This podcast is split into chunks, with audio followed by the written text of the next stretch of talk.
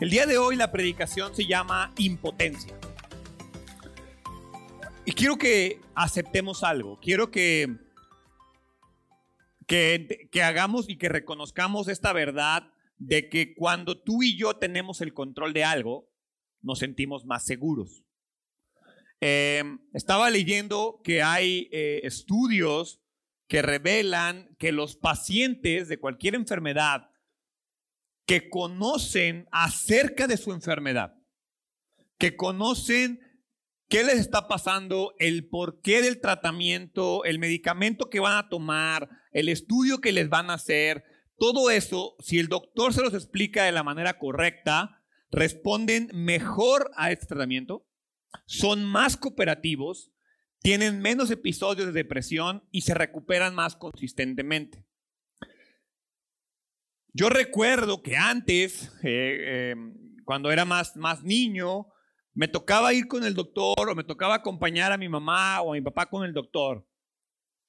Y era este tipo de situaciones en las cuales, ah, señor, tiene esto, tomes esto y me habla durante la semana. Y entonces era como un, esta es tu enfermedad, esto es lo que tienes que hacer, chíspale y regresa la semana que entra o en una semana vemos cómo vas. Pero poco a poco me he dado cuenta que cada vez más son los doctores que al menos hacen el intento de explicarte qué es lo que está pasando contigo, de explicarte el por qué te está pasando lo que te está pasando. Y esto es porque en verdad se está buscando, entre comillas, educar al paciente porque se han dado cuenta que los pacientes que entienden lo que está pasando se vuelven más cooperativos con el proceso. ¿Por qué? Porque de alguna u otra manera el paciente se siente en control y por lo tanto se va a obtener un mejor resultado. Ahora, ¿a qué viene esto? Estoy seguro que todos hemos experimentado alguna situación en la cual nos hemos sentido impotentes. Yo recuerdo muy bien cuando Sari estaba en el hospital, la iban a operar de su segunda operación de espalda en la, en, la hernia, y teníamos que esperar, era un fin de semana, y teníamos que esperar a que el seguro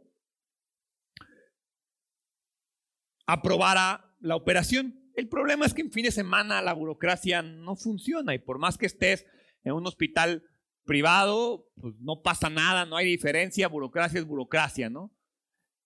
Y yo recuerdo que, que en ese momento estaba enojado, estaba frustrado, me dolía el no poder hacer nada, me, dolía el literalmente sentirme impotente porque no podía ir a presionar al seguro, no podía ir con el doctor, no podía convencer. Por un momento me, me, estaba platicando con mis suegros y decía, no hay bronca, ya que la operen.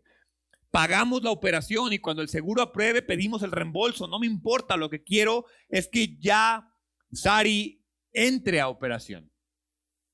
Entonces yo me sentía impotente hasta que me acuerdo muy bien, alguien llegó al cuarto a, estar con Sari, yo me salí eh, a, respirar, no es cierto, me salí a ponerle dinero al parquímetro porque también te cobran el parquímetro, aunque estés en el hospital.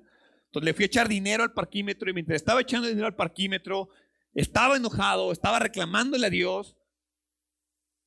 Y entonces en un momento entendí que Dios tenía el control. Y en lugar de ponerme a pelear por eso, le di gracias de que Sari estaba en un buen hospital, de que Sari está siendo bien atendida, de que la realidad es que en ese punto ya no tenía dolor, pues tenía drogas en las venas, no pasa nada, y que tenía un seguro de gastos médicos y que lo único que yo estaba esperando era una aprobación y que si no se había aprobado en ese momento era porque Dios creía y entendía que no era el mejor momento. ¿Y quién soy yo para cuestionar los tiempos de Dios?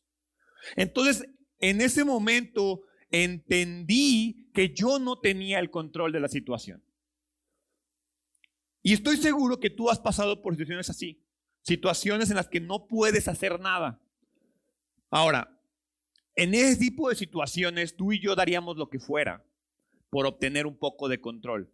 Pero es precisamente en esos momentos En esos momentos en los cuales no nos queda otra opción que confiar en los demás y confiar en Dios. Pero fíjate lo que estoy diciendo.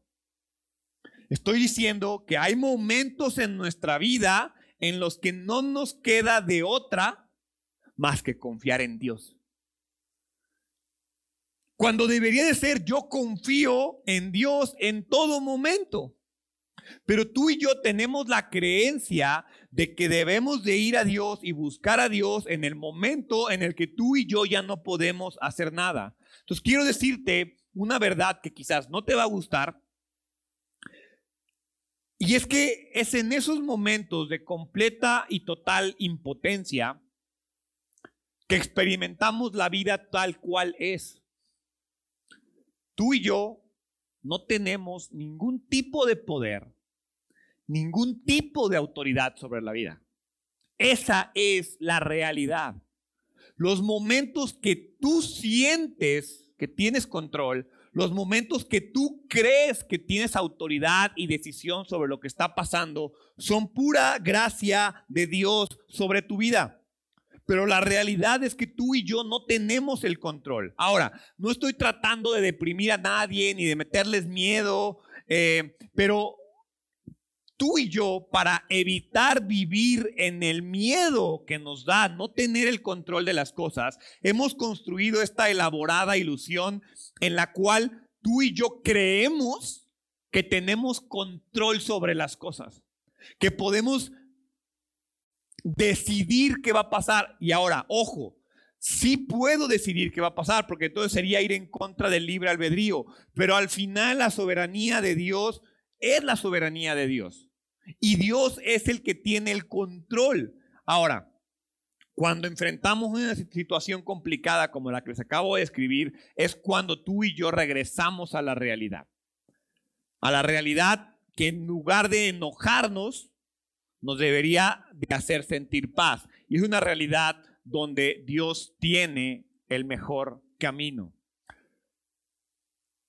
Él quiere reemplazar nuestra desilusión de una falsa autonomía con la verdad de que su soberanía y su cuidado son mucho mayores.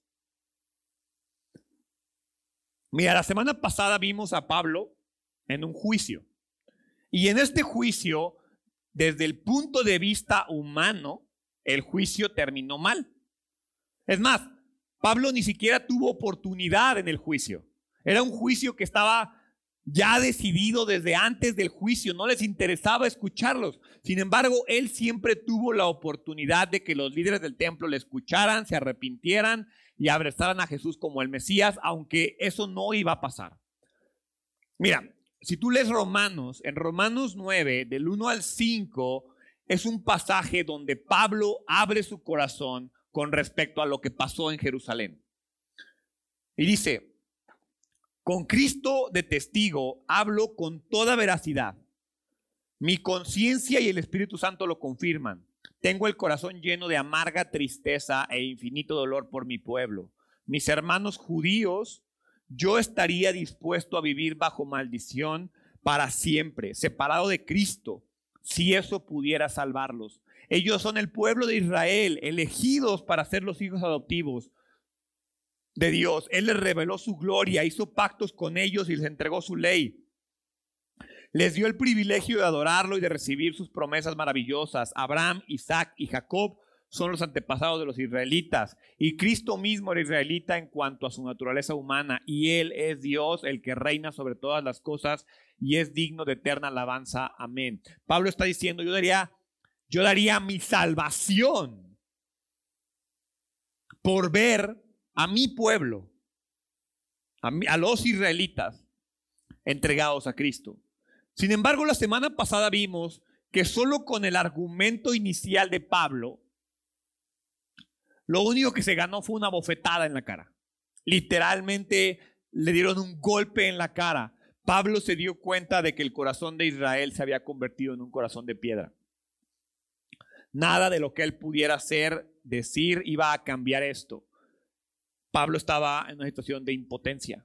Él entendió que él no podía hacer nada porque los líderes del templo, porque los judíos creyeran. Y en lugar de que el templo fuera el refugio para Pablo, se convirtió en un lugar de persecución. Fueron los gentiles los que terminaron protegiendo a Pablo. Los romanos son los que terminaron protegiendo a Pablo para que él pudiera seguir con la obra que Dios le había dado. Y Pablo va a pasar los siguientes cinco años de su ministerio predicándole a los romanos, a gentiles muy poderosos. ¿Alguna vez te has preguntado por qué el Vaticano está en Roma? Porque el ministerio de Pablo fue tan grande que tuvo un mejor efecto de lo que tuvo en Jerusalén. ¿Por qué la base del catolicismo no está en Jerusalén? Porque ahí cerraron su corazón y en Roma lo abrieron a Cristo. Entonces, Pablo tuvo que aprender y se dio cuenta de que el destino de su vida, de su ministerio, de su obra, ya no dependía de él. O más bien, se dio cuenta que jamás había dependido de él. Y ahora estaba en las manos de otros, estaba en las manos de Dios, ya no le era ni siquiera posible viajar libremente. Vemos cómo durante, tres, durante los tres viajes misioneros, casi 20 años de la obra de Pablo, Pablo iba, y sí, Dios le cerraba puertas, pero Pablo iba, si se iba caminando por barco, por donde él quisiera, él iba avanzando, él iba decidiendo a dónde iba. En este momento Pablo ya no puede caminar libremente, porque ya tiene enemigos en Corinto, en Filipos, en Éfeso, en Jerusalén, lo quieren matar. Y ahora Pablo tiene que andar por donde lo lleven los demás. Pablo tuvo que aprender a esperar en Cristo y actuar conforme a lo que Cristo hacía en su vida. Un momento a la vez, un día a la vez. Y esa es la manera en la que tú y yo tenemos que aprender a vivir. Porque sabes algo, el mañana no lo tienes asegurado. Hoy sí lo tengo asegurado. Hoy hay cosas que puedo hacer. Y en este tiempo, en este momento, Dios quiere que yo haga algo. Y yo tengo que hacer eso. Actúo en respuesta a la misericordia que recibo. Y la misericordia que recibo la recibo un día a la vez porque la misericordia de Dios se renuevan cada mañana. Ahora, Pablo parece estar indefenso, parece estar impotente, pero a pesar de eso, él se mantuvo firme y él, supo aprender a confiar. Pareciera que otros controlaban su destino, pero él confiaba que Jesús dirigía sus pasos. Entonces, él entendió que desde Damasco, desde que Jesús se encontró con él en Damasco, y lo llevó tres veces alrededor del imperio, ahora Jesús lo va a llevar a Roma. No porque él decidió ir. Él quería ir a Roma, pero no pudo ir por sus medios. Sin embargo, Jesús le dijo, la semana pasada lo vimos, ánimo, yo estaré contigo, a tu lado, yo te llevaré a donde te necesito. Y lo lleva a Roma. Entonces, versículo 23. Perdón, capítulo 23, versículo 23. Entonces el comandante llamó a dos de sus oficiales y les dio la siguiente orden: preparen a 200 soldados para que vayan a Cesarea. A Cesarea, esta noche a las 9. Lleven también 200 lanceros y 70 hombres a caballo. Denle caballos a Pablo para el viaje y llévenlo a salvo al gobernador Félix. Entonces, cuando el comandante romano se, se enteró que había una conspiración para matar a Pablo, en una falsa audiencia, recordemos que la semana pasada vimos que iban a tener una falsa audiencia y cuando sacaran a Pablo de la fortaleza de Antonia y lo llevaran al templo, en el camino lo iban a matar. Ese era el objetivo. El comandante romano se entera de eso y decide protegerlo. Llama a dos centuriones. Van en este escuadrón entre 270 y 470 hombres protegiendo a Pablo. O sea, Dios está tan en control que mandó a 470 hombres a proteger a uno.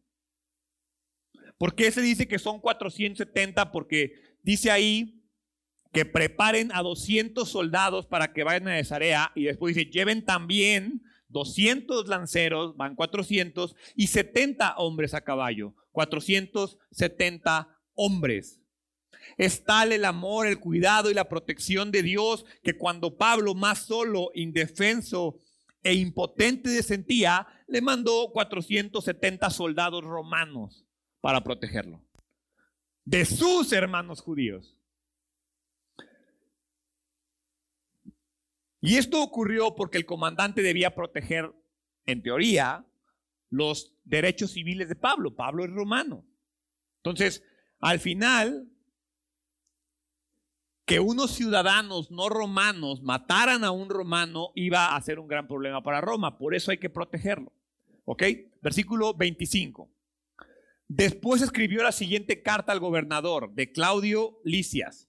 A su excelencia, el gobernador Félix, saludos. Unos judíos detuvieron a este hombre y estaban a punto de matarlo cuando llegué con mis tropas. Luego me enteré de que él era ciudadano romano, entonces lo trasladé a un lugar seguro. Después lo llevé al Concilio Supremo Judío para tratar de averiguar la razón de las acusaciones en su contra. Pronto descubrí que el cargo tenía que ver con su ley religiosa, nada que merezca prisión o muerte en absoluto. Pero cuando se me informó de un complot para matarlo, se lo envié a usted de inmediato. Les he dicho a sus acusadores que presenten los cargos ante usted. Sí, entonces el comandante manda a Pablo con una carta al gobernador Félix. Su carta resaltaba tres puntos cruciales. ¿sí? El primero, Pablo era ciudadano romano. Entonces, esto obliga a Félix a cumplir su deber como representante de Roma. ¿sí? Tiene que cuidar a Pablo. Número dos, dice él, Pablo no es culpable de violar ninguna ley romana. De otra forma, ya hubieran podido haber hecho algo en su contra, pero no pueden hacerlo. Entonces, Pablo es romano, no ha, no ha roto ninguna ley romana. Y número tres, los judíos estaban muy enojados y querían matar a Pablo, lo que hacía esto una situación complicada por las implicaciones políticas. ¿Ok? Entonces, Claudio Licias, que es el el comandante romano que escribe la carta, la escribió cuidadosamente, obviamente, para hacerse a sí mismo ver como alguien valiente, sabio. Fíjense cómo está redactada la carta. Yo cuidé, yo protegí, yo salvé, ¿no? Entonces, recordemos que su participación es meramente casual. O sea, hay una, hay una revuelta en el templo y estos cuates llegan a poner orden. Por eso Pablo llega a sus manos, pero él quiere mostrar que él tiene el control, cuando al final es solamente una herramienta en las manos de Dios para proteger a Pablo. Y después de intentar solucionar el problema, se da cuenta que él no tiene el control y lo manda a otro lugar. Fíjense cómo él cree tener el control, asume tener el control, pero Dios le dice, tú no estás en control, el control es mío, no hay nada que tú puedas hacer, manda a Pablo a donde lo necesito y lo manda a Cesarea. Versículo 31. Así que esa noche, tal como se les había ordenado, los soldados llevaron a Pablo tan lejos como Antipatris. A la mañana siguiente ellos regresaron a la fortaleza, mientras que las tropas a caballo trasladaron a Pablo hasta Cesarea. Cuando llegaron a Cesarea, le presentaron ante el gobernador Félix y le entregaron la carta. El gobernador la leyó y después le preguntó a Pablo de qué provincia eres. De Sicilia, contestó Pablo.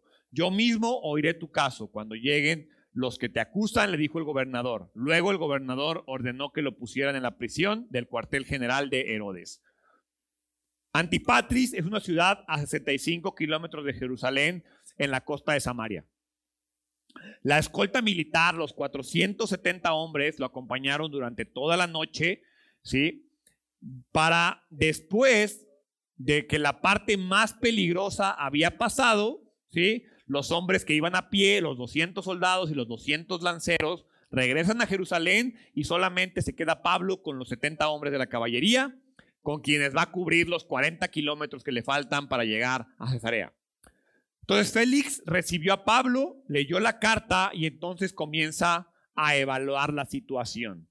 Si Pablo hubiera sido de Judea, la jurisdicción del caso hubiera recaído en Félix, pero el hecho de que Pablo fuera de Sicilia una provincia de Siria, hacía que la relación con el gobernador de Sirio, que se llama Cuadrato, tenía que estar involucrado. Es decir, Félix tampoco está en control. ¿Por qué? Porque casualmente Pablo es de Sicilia. Entonces, no puede nadie tomar control de la situación aún. ¿Quién está en control? Dios. ¿Sí? Cuadrato, el gobernador de Siria, casualmente fue el responsable de destituir al predecesor de Félix. Entonces Félix le tiene lealtad a Cuadrato. Tiene que estar de acuerdo con él. Entonces ve cómo no es que Pablo fuera Pablo el, el más estudiado, el más increíble hombre. No, es que Dios iba a ocupar a un romano de Sicilia para poder eventualmente, veintitantos años después de encontrarse con él en Damasco, poderlo llevar sano y salvo a Roma, donde necesita que predique. Todo lo que Dios tuvo que mover para poner el Evangelio en Roma. Quiero que pienses todo lo que Dios ha tenido que mover para poner el Evangelio en tu corazón. ¿Por qué estás sentado hoy aquí? ¿Quién te trajo? ¿Cómo te trajo? ¿Qué pasó en la vida de esa persona que te trajo para que el día de hoy tú estés aquí? Porque es imposible que me digas que es por casualidad. Es porque Dios te ama tanto que movió todo a tu favor. Y entonces Pablo un ciudadano que no había sido acusado de ningún crimen, porque no había ningún crimen que perseguir, ¿sí? Permaneció en el cuartel general de Herodes. Sí, en prisión, pero en el cuartel general de Herodes, con privilegios. No estaba en un calabozo como en su momento estuvo Pedro o el mismo Pablo. ¿Ok? Versículo, capítulo 24, versículo 1. Cinco días después, Ananías, el sumo sacerdote, llegó con algunos de los ancianos judíos y con el abogado Tértulo para presentar su caso contra Pablo ante el gobernador. Entonces, cinco días después de esto, Ananías llega con algunos ancianos de, de, Jerusalén, pero seguramente saduceos, que eran los que querían tronarse al Pablo, y con un abogado que obviamente es importante, ¿por qué? Porque requerían algún experto en la ley romana. No, las, las falsas acusaciones que habían hecho eran cosas y violaciones judías. A Roma no le importa esa ley.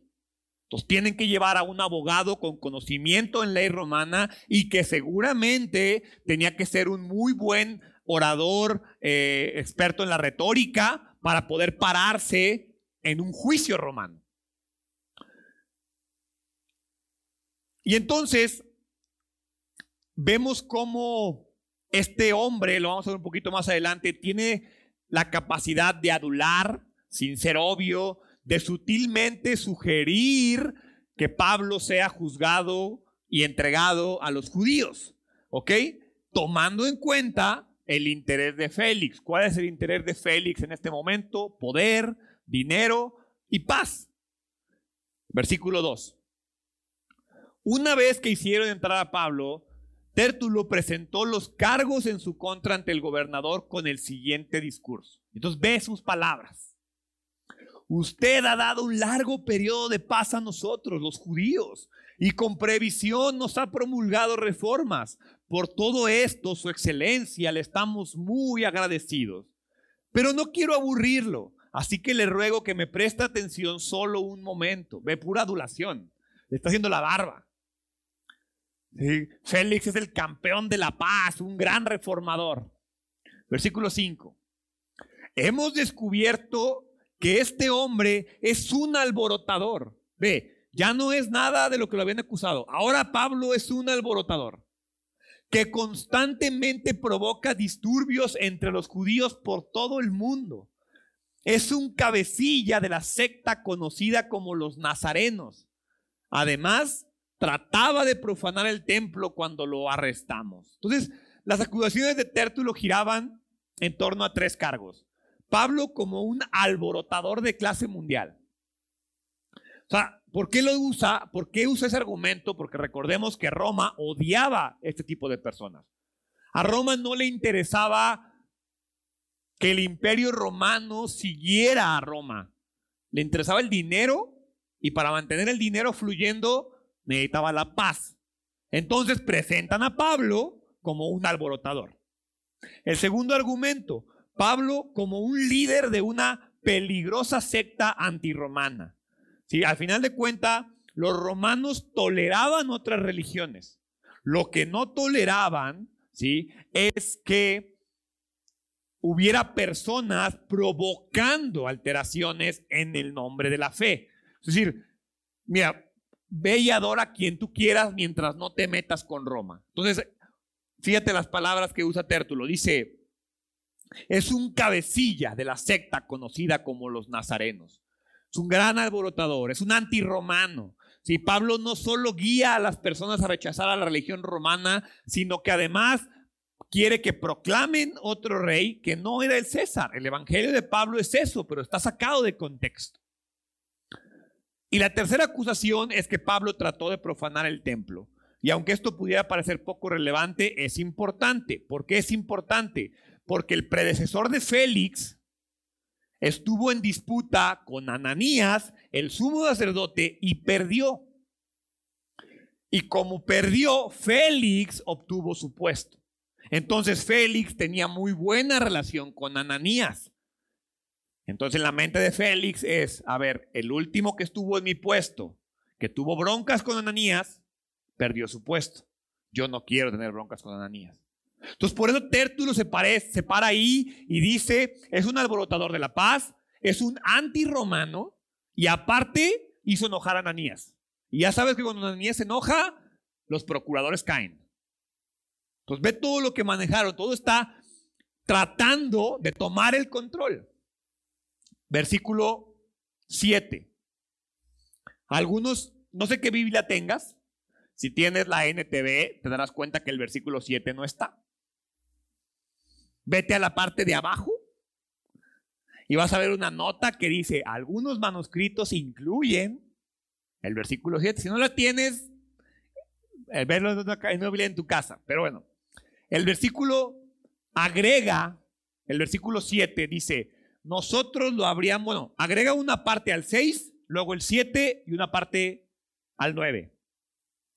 Dice, nosotros lo habríamos juzgado de acuerdo con nuestra ley, pero Licias, el comandante de la guarnición, llegó y se lo llevó por la fuerza. Es lo que está diciendo. Y ordenó a sus acusadores que se presentaran ante ti. Versículo 8 puede averiguar la veracidad de nuestras acusaciones si lo interroga usted mismo. Así que los demás judíos intervinieron declarando que todo lo que Tértulo había dicho era cierto. Ahora, ¿por qué no está esto? Porque en algunos manuscritos no está, pero no quiere decir que no haya ocurrido, simplemente fue agregado y complementado años después. Entonces, Tértulo termina su participación asegurando que Licias el comandante romano se comportó inadecuadamente, que ellos tenían todo bajo control, pero Roma se fue a meter e intervino en un asunto interno del templo de Judea. De Judea. Ahora, Félix sabe, como les dije, que una situación similar fue la que hizo que su predecesor, su predecesor dejara el templo. Pelearse con los judíos tenía grandes consecuencias para Roma. A pesar de que estaban sometidos, era una gran fuerza política. Y según el historiador Josefo, dice, si tú lees los escritos de Josefo, dice que un soldado romano provocó un disturbio en el templo, lo que a la larga ocasionó tensión y eso provocó que el procurador anterior fuera condenado y desterrado. Entonces, en este momento, Félix sabe lo que está pasando. Los demás judíos, como buenos paleros, se unieron y todo el mundo está acusando a Pablo, no de lo que lo habían acusado, de nuevas cosas. En este punto, Pablo ya sabe a lo que se enfrenta. Imagínate lo que está sintiendo Pablo. Su audiencia anterior terminó antes de siquiera comenzar. Ahora, en Cesarea, enfrenta un juicio frente a un procurador corrupto, frente a un procurador que probablemente lo va a juzgar incorrectamente porque él está viendo sus intereses, no los intereses de Pablo. Pablo también sabía algo muy importante, que, y con eso cierro, la próxima semana vamos a ver qué pasó. Pero Pablo, imagínate cómo se sentía Pablo en este momento. Sus hermanos judíos lo querían matar. Sus conciudadanos romanos no lo quieren defender. Él tiene claro que quiere ir a Roma a predicar. ¿Y sabes lo que tiene Pablo en la mente? Quiero que te regreses en el versículo 23. No, no es cierto, en el capítulo 22, versículo 17, dice, Después de regresar a Jerusalén, mientras oraba en el templo, caí en un estado de éxtasis. Tuve una visión de Jesús quien me decía, date prisa, sal de Jerusalén, porque la gente de aquí no aceptará tu testimonio acerca de mí. O sea, yo me imagino a Pablo, pues así sí quiero ir. Sí, sí me quiero dar prisa. Y en el versículo 21 dice, pero el Señor me dijo, ve, porque yo te enviaré lejos. Y yo me imagino a Pablo en este momento. Y ahora quiero que brinques al versículo 23, versículo 11. Esa noche el Señor se le apareció a Pablo y le dijo, ten ánimo, Pablo, ten ánimo así como has sido mi testigo aquí en Jerusalén, también debes predicar la buena noticia en Roma. Pero Pablo está ahí solo, no puede hacer nada, no puede salir porque lo van a matar, no se puede quedar porque lo van a juzgar eh, injustamente. Pero él tiene las palabras de Jesús en su mente. Ten ánimo, Pablo. Ten ánimo, Pablo. En esos momentos de impotencia, no busques el control, busca el ánimo. En esos momentos de inseguridad, no busques el control, busca la esperanza y la seguridad que solo nos puede dar Cristo. Pablo no puede hacer nada. Pablo no le queda de otro más que quedarse impotente. Y él sabe que este juicio lo puede llevar a Roma. no a su libertad, no a solucionar sus problemas, no a resolver lo que está pasando. Pero él sabe y está seguro que él va a llegar a Roma, él va a ir a donde Dios lo necesita y esa seguridad la tienes que tener tú. Dios te va a poner donde Dios te necesita. Ahora, Puede ser que no te lleve como a ti te quiera. Puede ser que no te lleve como a ti te gusta. Pero te va a llevar. Te va a llevar a donde necesites estar. No porque tú estés en control, sino porque Él está en control. Pablo entendió que Él nunca estuvo en control. Y mira, a pesar de que Pablo nunca estuvo en control, Él rindió su posición, su esperanza, su vida en dos verdades que son las que quiero que aprendamos el día de hoy. La verdad número uno, que quiero que aprendas, que recuerdes, que siempre tengas presente. Niégate a luchar y aprende a descansar. Y cuando digo niégate a luchar, no me refiero que no te esfuerces en la vida. Me refiero a que en esas situaciones totalmente de impotencia, ríndete ante Dios. Descansa en Él. Porque cuando peleas, cuando discutes, cuando te enojas, no piensas claramente. Hablas mucho, haces mucho y oras poco. Entramos en pánico. En lugar de confiar, o entramos en pánico. Cuando peleas, tú piensas que solo tu manera de ver las cosas, que solo tus planes, que solo tu bienestar. Ahora, no estoy diciendo que el conflicto es malo, pero si la pelea no tiene un objetivo claro, no te va a llevar a ningún lugar. Entonces, pelea cuando tienes un objetivo, pero cuando no tienes el control, deja de pelear, porque pelear solo te va a llevar a empeorar las cosas.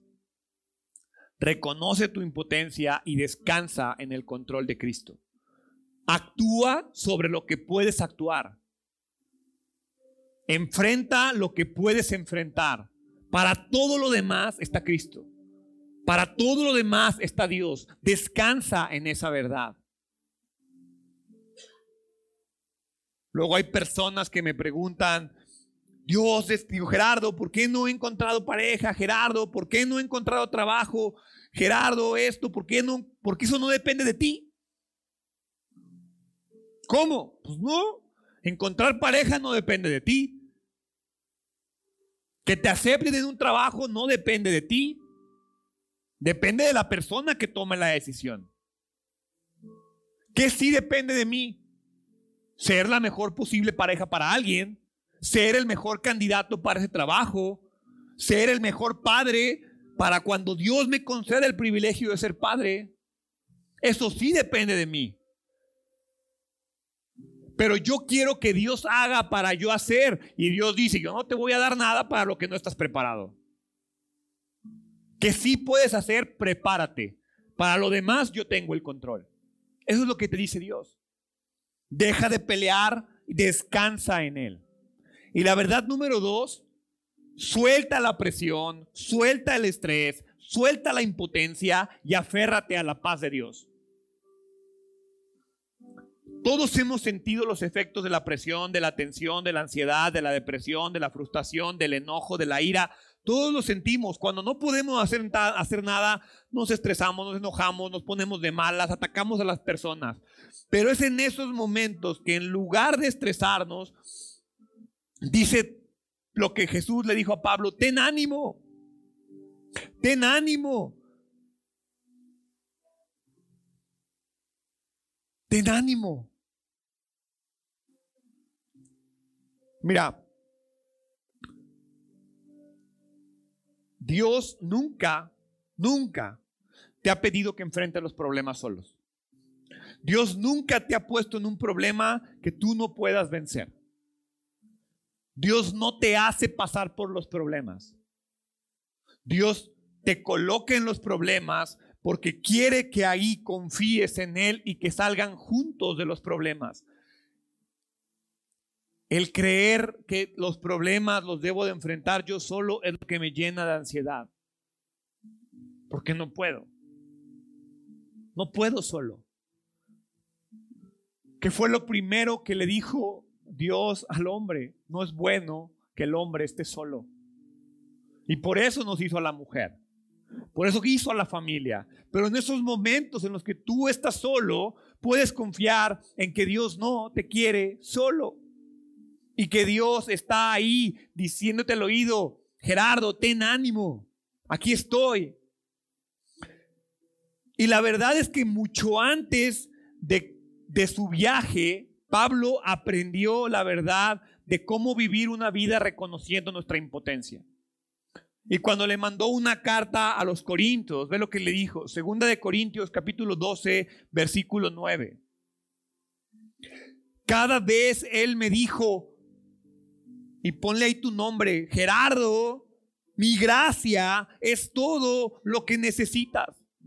Mi poder actúa mejor en la debilidad. Gerardo, mi gracia es todo lo que necesitas. Mi poder actúa mejor en la debilidad. Y yo voy por el mundo sintiéndome fuerte, poderoso, increíble, que todas puedo. No, Dios no te quiere así. No es que Dios te quiera débil, es que Dios quiere que reconozcas tu debilidad para llenarte de fortaleza, para que el poder de enfrentar la vida esté en ti. Pero lo primero que tengo que entender es que su gracia es todo lo que necesito. Así que ahora, fíjate, ahora me alegra jactarme de mis debilidades me jacto de mis debilidades para que el poder de Cristo pueda actuar a través de mí. No es me jacto de mis debilidades para que me pisoteen. No es me jacto de mis debilidades para que me pasen por encima. No es me jacto de mis debilidades para ser un cristianito tonto. No, me jacto de mis debilidades para que el poder de Dios fluya a través de mí. Es por esto que me deleito en mis debilidades y en los insultos, en las privaciones, en las persecuciones, en las dificultades que sufro por Cristo. Pues cuando soy débil, entonces soy fuerte. Y ahí estoy yo pretendiendo ser fuerte.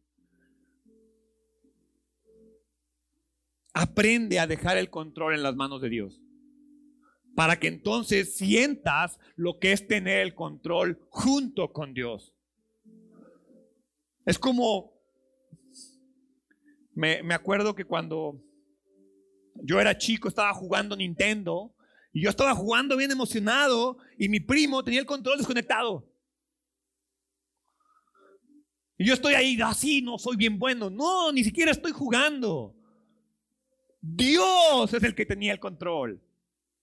Cuando yo aprendo a reconocer eso, Dios le va a quitar así el control. No te preocupes, yo ya sé pasar este nivel. Tú agarra el control y cree que estás jugando. El control es mío, el juego es mío, la vida es mía. Pero igual cuando mi primo ganaba, yo creía que yo había ganado. Y eso es lo que necesito que creas, que la victoria ya es tuya, porque Cristo ya la ganó por ti. Esa prueba que estás enfrentando ahorita, la que vas a enfrentar mañana, Cristo ya la ganó. Él ya pasó el nivel. Él ya se sabe el truco. Dios no quiere robarnos el control. Más bien quiere que reconozcamos que Él lo tiene y que parte de su misericordia es hacernos creer que nosotros tenemos un poco de control.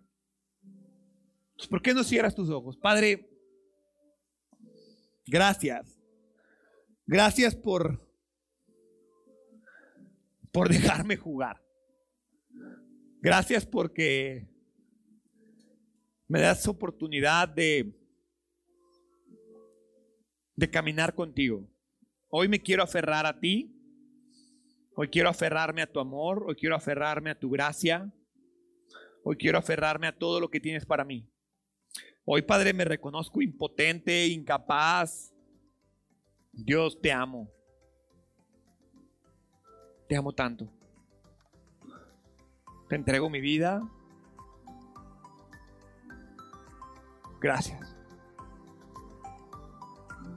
Gracias.